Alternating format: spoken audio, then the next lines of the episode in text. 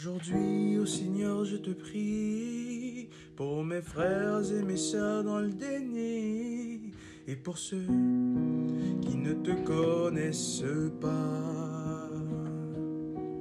Que ton amour remplisse leur cœur et qu'ils s'émerveillent devant la parole de ça.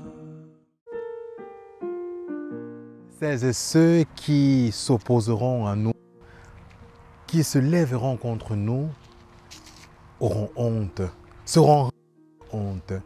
Bien-aimés dans le Christ, le Seigneur dans l'évangile de ce jour rappelle que toute personne qui se lèvera contre lui, contre sa parole, aura honte à cause de la clarté, de la splendeur, de la vérité de son message.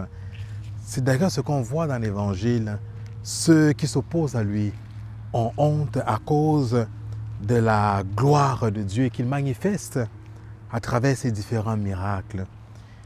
Nous, en tant que ses disciples, en tant que chrétiens et chrétiennes, toutes ces personnes qui, au cœur du monde et même parfois en interne, s'opposent à nous auront honte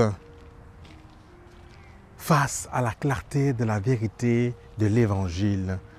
Il ne s'agit pas pour nous de nous mettre de l'avant, il ne s'agit pas pour nous de nous vanter, mais il s'agit pour nous de demeurer dans l'humilité, d'être ces hommes et ces femmes qui annoncent la bonne nouvelle, qui sont des témoins du ressuscité, qui annoncent sa parole sans crainte, sans peur ni trouble au visage, car, comme dit l'Écriture, les, les, les, ceux qui ont honte de lui seront confondus. Mais sa lumière brillera toujours face aux ténèbres. Telle est notre vocation de chrétiens et de chrétiennes, d'annoncer un Christ à jamais vivant. Ce sont ceux qui rejettent sa parole qui auront un jour honte. Amen. Yeah.